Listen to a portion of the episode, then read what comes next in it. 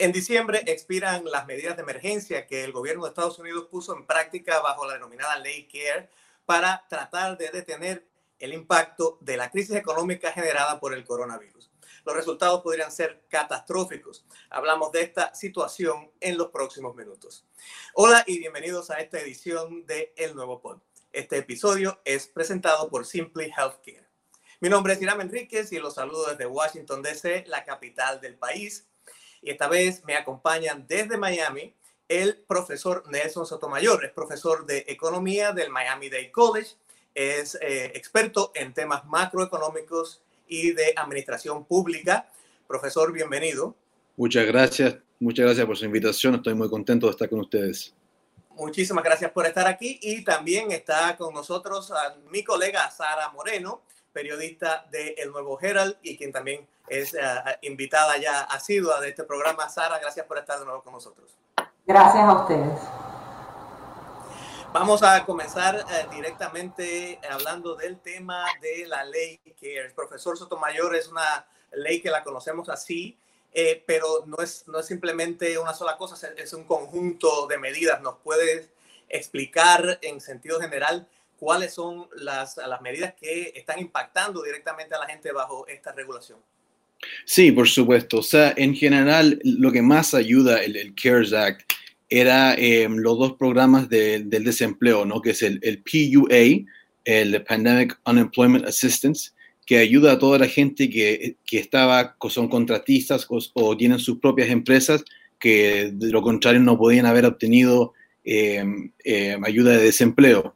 También eh, hay otros programas que ayudan a, aquellos que, que, ya exhaustan todos los programas de desempleo del Estado, que es el PUEA, que le llaman.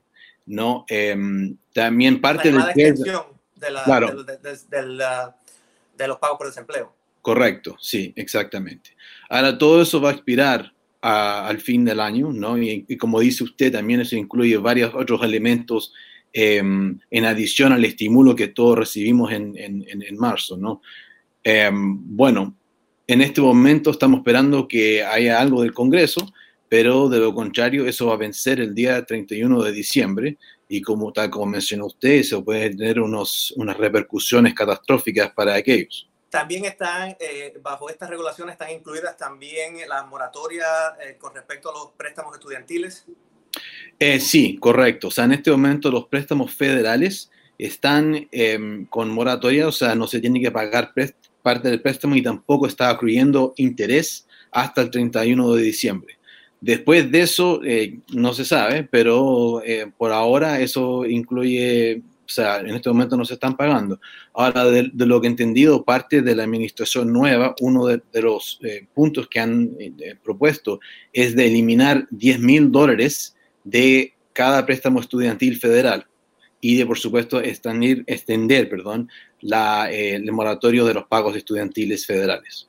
Así es, y bueno, también está el tema de la vivienda, pero eso vamos a dedicarle un punto aparte, porque Sara quería, eh, eh, estábamos conversando sobre cómo has podido, a través de, los reportes que haces, de constatar cómo estas medidas sí han tenido impacto para alguna gente, pequeños negocios y empresarios individuales en la comunidad.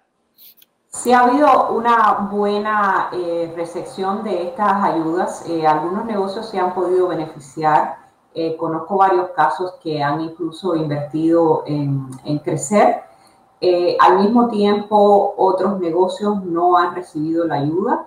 Se habla de que se, han hecho incluso estudios, surveys de que, de que cuando llaman a las personas latinos a pedir ayuda para los bancos y este tipo de, de, préstamos tan beneficiosos que estaba dando el PPP, que no, que no han avanzado, que no han podido eh, obtener eh, ese dinero tan, tan importante para impedir los, despidos. La gente sobre todo está pidiendo el, el cheque de, de, estímulo. Es una, es, una, es una medida que para muchos ha tenido eh, buen resultado porque se han acabado muchas de las ayudas ya eh, sabemos que eh, yo conversaba con el profesor Sotomayor el otro día y nos dijo que eh, más de, de, 13 millones de personas se van a haber visto, se van a afectar una vez que se acaben estas ayudas en, en, diciembre. Y al mismo tiempo, él me gustaría preguntarle que, que, eh, que, nos lo explicó en aquella ocasión eh, muy claro, cómo afectan a todos. Es decir, el hecho que estas medidas em, se, se, terminen no, no solo afecta a los desempleados, sino a todos en general. Y bueno, pues adelante el profesor le, le paso la pregunta. Gracias, Sara. Em, bueno, sí, como, como hablábamos esa vez, mucha de esa gente es gente que son o de bajos recursos o de, recursos low to medium income, es decir, entre medio. Em, ese segmento de la población tiene lo que se llama una eh, propensidad marginal de consumo más alto que el, resto de la población, es decir, que de cada dólar que, reciben gastan una proporción más alta. Entonces, a medida que ellos tengan menos ingresos y estén gastando menos, va a, haber, va, a tener como un efecto más esparcido por toda la economía, porque esa gente, eh, como digo, son los que gastan, son los que están eh, impulsando el parte del consumo, no gran parte del consumo. Si ellos no reciben ese dinero y no, tienen, no, no van a poder gastarlo, ¿no? Como digo, gente que tiene ingresos más altos, con cada dólar que reciben de ayuda, suelen gastar menos por, por su situación económica. Eh, profesor, ¿cree que, qué impacto ha visto usted a nivel macroeconómico eh, con respecto de estas medidas, eh, más allá del hecho de que, bueno, de que las consecuencias no hayan sido eh, peores desde el punto de vista económico a nivel general, aunque sí para mucha gente la situación es difícil desde el punto de vista personal. Sí, sí, o sea, del punto, o sea, de, un, punto de vista macroeconómico, o sea, varios institutos de, de, de, investigación indican que si no se, se, pasa un segundo estímulo y si no hay un, un, un segundo package, ¿no? Eh, es muy probable que podamos ver una segunda, una segunda recesión en el fondo, porque en este momento estamos saliendo de eso, pero la recuperación está perdiendo su... Su, eh, su empuje. Pues, exactamente, su fuerza. Entonces, si eso expira y no hay un programa nuevo, entonces podemos estar hablando de una segunda recesión, que ya, por supuesto, desde el punto de vista macro, macroeconómico, es algo que el nuevo la nueva administración prefiere evitar, ¿no? Y todos nosotros también preferimos evitar, ¿no? Eh, claro, y, estamos hablando de, de, los mecanismos económicos que funcionan eh, a nivel social, porque no es solamente las personas que están eh, perdiendo los seguros de desempleo, sino es, por ejemplo, los préstamos de la, de, de, la Fed, de la Reserva Federal, que han ayudado a, a estos negocios, a, a estos estos, estos préstamos también se han detenido, entiendo. Sí, o sea, es, eso fue un, mecanismo que se abrió entre el, Departamento del Tesoro y la Reserva Federal, que permitía que la Reserva Federal eh, diera préstamos a, eh, a eh, perdón, eh, eh, empresas pequeñas y de medio, de, mid-size business, que se llaman en inglés, y también a algunas em, oficinas de, agencias gubernamentales municipales y estatales, aquellas que están sufriendo a, través de la pandemia. ¿no? Eso les permitía obtener unos préstamos especiales para ellos, digámoslo así. Ahora, el punto de esto en realidad era para calmar los mercados de crédito, los mercados financieros de crédito. Em, de gran parte, según varios economistas, el solo hecho que haya existido este programa ya fue suficiente para mantener la calma en esos mercados. Es decir, que los, inversionistas eh, no quisieron sacar dinero de esos mercados simplemente porque sabían que existían es, esos mecanismos para, mantenerlos calmados. Ahora, el secretario del Tesoro, Steve Mnuchin, eh, la semana pasada indicó que quería cancelar esos programas la Reserva Federal no está de acuerdo porque ellos están, son de la opinión que sería mucho más factible, a las circunstancias, que existan aún esos, esos, mecanismos para mantener esos mercados de crédito bajo, o sea, tranquilos, ¿no? Em, hay, una preocupación de que algunas de estas medidas eh, tengan un trasfondo político más allá del, del, del, tema económico. Bueno, o sea, se dice que quizás hubo un, un, movimiento político detrás de eso, porque el, el secretario del Tesoro anunció la, la, directiva de cancelar estos mecanismos después de la, de la, de la elección.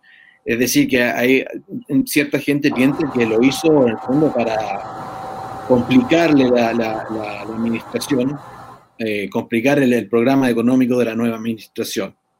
¿Me entiendes? Ahora, el, la, la, Janet Yellen, que desde ayer se supo que es la nominada de la nueva administración para ser secretaria del Tesoro, ha dicho ya públicamente que ella también apoya que sigan existiendo estos mecanismos y que seguramente en dado caso eh, van a continuar, esperemos. Eh, Sara, y, también me mencionabas que eh, habías tenido oportunidad de, de hablar con, con, dueños de pequeños negocios que realmente han podido tomar ah, ventaja de estas, uh, de estas ayudas del gobierno. Me ponías un ejemplo de un restaurante, me parece. Sí, tenemos varios casos de, de, de, en específico, el, el restaurante Conopisa en Miami ha podido eh, tener un crecimiento, ha abierto varias sucursales y, es una de, los empresarios eh, de Miami que recibieron el, préstamo y que lo han utilizado para, para bueno, para lo que se, espera del préstamo, sobre todo mantener los empleados, pero también invertir en el negocio. Y les ha dado resultados, así que sería una buena oportunidad para hablar más adelante con, con el dueño de, este restaurante, con sí, para conocer de, de, sus, de las experiencias positivas que, que, podrían haber eh, devenido de esta situación tan complicada en la que estamos viviendo.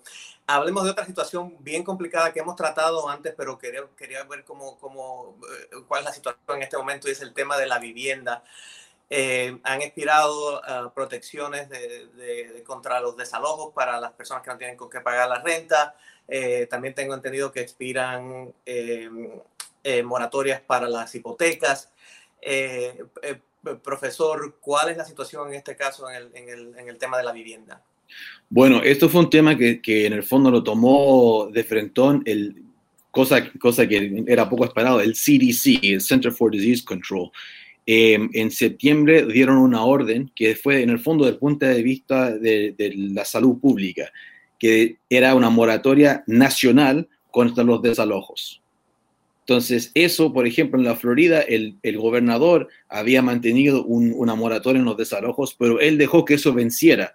No porque él quiera que empiecen los desalojos, sino que dio como excusa dijo, bueno, ya esto no es necesario porque el CDC ya hizo esta orden nacional. Así que en todo el país, hasta el día 31 de diciembre, no van a haber desalojos gracias a esta directiva del CDC.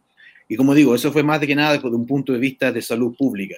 Es decir, no fue tanto como para ayudar a la gente económicamente, sino que para prevenir que, que la gente se contagie, ¿no? Si la gente tiene, queden desalojados, tienen que ir a los homeless shelters y ahí puede, por supuesto, surgir más el, el, virus, ¿no?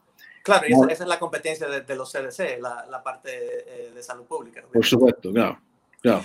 Eh, una, una pregunta que tenemos con respecto a eso es la consecuencia económica. Cuando hablábamos de esto anteriormente, algunos analistas nos dijeron, bueno, el tema es que es una moratoria, quiere decir no, no pago la renta ahora, pero eso realmente no está resolviendo el problema, sino que está trasladando el problema de ahora hacia más adelante. Eh, ¿Hay alguna posibilidad de que esto se resuelva de alguna forma? O sea, claro, hay que distinguir entre, dos entre dos cosas, porque e, existe una confusión entre qué es una cosa y la otra. ¿no? La moratoria no es, es sobre los pagos, sino que la moratoria es simplemente sobre los desalojos. Es decir, que gracias a esta directiva y las leyes anteriores que habían, un, landlord no puede echar a alguien de su departamento. Eso no significa que esa persona no tenga que pagar su renta o que no tenga que pagar sus, eh, sus hipotecas. Eso aún sigue acumulando.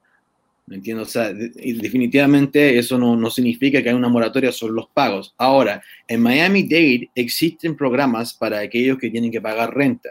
Eh, no me acuerdo exactamente del nombre del programa, pero hay un, programa municipal que uno puede aplicar y puede obtener asistencia del condado, no del estado, sino del condado de, Miami-Dade, hasta tres meses de, eh, de, pago de renta en, la vivienda, hasta 5 mil dólares. Que eso sí es en, forma de grant, quiere decir le, le dan el, el, dinero a la persona. Correcto, es un grant, eso, no, eso no es un loan. Son subvenciones y la ciudad de Miami tiene, tiene la ciudad de Miami Beach, eh, tiene también el condado. Eh, la ciudad de Miami tiene ahora, que abrió recientemente, un préstamo para los pequeños negocios que, van a darles también eh, una cierta cantidad, así que se invita a las personas, ellos lo han estado invitando a través de las redes sociales a, solicitar esos préstamos. Sí, hay que, hay que aclararles también porque nos ven fuera de Miami, obviamente, y en otras partes del país, que bueno, estamos hablando de situaciones nacionales a nivel del gobierno federal, pero que también las personas deben buscar cuáles recursos tienen disponibles en sus comunidades a nivel ya sea del condado o a nivel estatal que, eh, que puedan eh, ser de ayuda para distintas situaciones que estén enfrentando eh, a nivel personal. Una pregunta que, que, quería hacer, bueno, hemos visto que ya se han visto algunos atisbos de las ah, políticas económicas de la nueva administración de, del presidente electo Biden. ¿Qué, profesor, en su opinión, cuáles son los puntos más, ah, más importantes que a usted les parece eh, que van a tener un impacto con respecto a lo que se vislumbra para esta nueva administración. Sí, claro, se ha hablado mucho de esto. Em, y bueno, para estar claro, la, administración nueva ha sido bien em, clara en su, para comunicar que, por ejemplo, los impuestos de, de ingreso, los income taxes que le llaman, todo, para aquellos que ganan menos de 400 mil dólares no van a ser afectados. Ahora, aquellos que ganan más de 400 mil dólares, va a haber una alza sobre la tasa de, de, impuesto que pagan, ¿no? De, si mal no entiendo, del 37% al 39,7%. Em, también va a haber una alza sobre los, em, los impuestos comerciales, corporativos. En este momento se están en el 21% y el plan de Biden los va a alzar al 28%. O sea, antes de la reforma de, impuestos que hubo en, en, 2017, estaban al 35%. Es decir, que estaban en 35, bajaron a 21 y ahora van a subir de nuevo, pero no tanto como antes, sino que al 21, al 28%. Ah. Y, en su opinión, eh, eh, porque obviamente hay opiniones a favor y en contra de, todos estos planes, eh, en, en, su opinión, ¿esto es algo que realmente cree que pueda tener un impacto positivo sobre la economía? O sea, a largo plazo se da a entender que impuestos más altos pueden perjudicar la economía. Ahora, el, problema, lo, que complica este análisis es que estamos en el medio de una pandemia y de una crisis económica. Porque claro, uno puede decir, este tipo de, de, alzas de, impuestos van a causar, van a perjudicar la economía a largo plazo, pero estamos en una, una situación de emergencia, al fondo. Y que si no hacemos algo, bueno, para, para arreglar esta situación, podemos, estar, podemos tener unas consecuencias negativas que van a durar más tiempo todavía. Y, Sara, y en tu opinión, en tu contacto con la comunidad, ¿cuáles son las cosas que crees que la gente le está prestando más atención ahora en este momento, además del problema de, de, salud pública, pero las cosas que la gente está mirando más y, que tienen más esperanza en, el tema económico? Esperanza, eh, se habla de estímulo, la gente eh, a, nivel, eh, las ayudas directas, la, la, gente las, ah, las favorece porque, porque realmente es una manera de saber cómo distribuir. Conozco muchas personas que han gastado el estímulo, pero conozco también de muchas que, lo han ahorrado. Que eso es importante en el sentido de que, de que, bueno, no se estimula quizás la economía y el negocio, pero al mismo tiempo, en caso de una emergencia, pues se ha creado ese fondo de emergencia que sabíamos que había un gran porcentaje de la población que no lo tenía. Eh, y, están, están esperanzados en, ese eh, paquete de estímulo que se cree que quizás esté para el próximo año. Eh, y es, bueno, pues volver a pasar el, mismo proceso, ¿no? De que se pongan de acuerdo eh, en el Congreso para, para llegar a, que avance. Así es, de las propuestas a, medidas concretas que, que, veremos en los próximos, en los próximos meses. Mientras tanto, mantenerse sanos en la, medida de las posibilidades y a mantenerse eh, con seguridad frente a la pandemia del coronavirus. Sara, eh, muchísimas gracias por estar con nosotros. Profesor eh, Nelson Sotomayor, también muchas gracias por estar aquí. Gracias a ustedes. Y a ustedes muchas gracias por habernos escuchado. Recordamos que pueden seguirnos en sus plataformas preferidas de podcast o también a través de nuestra página de internet en elnuevoherald.com barra el nuevo. Mi nombre es Irán Enríquez, nos vemos en el próximo episodio.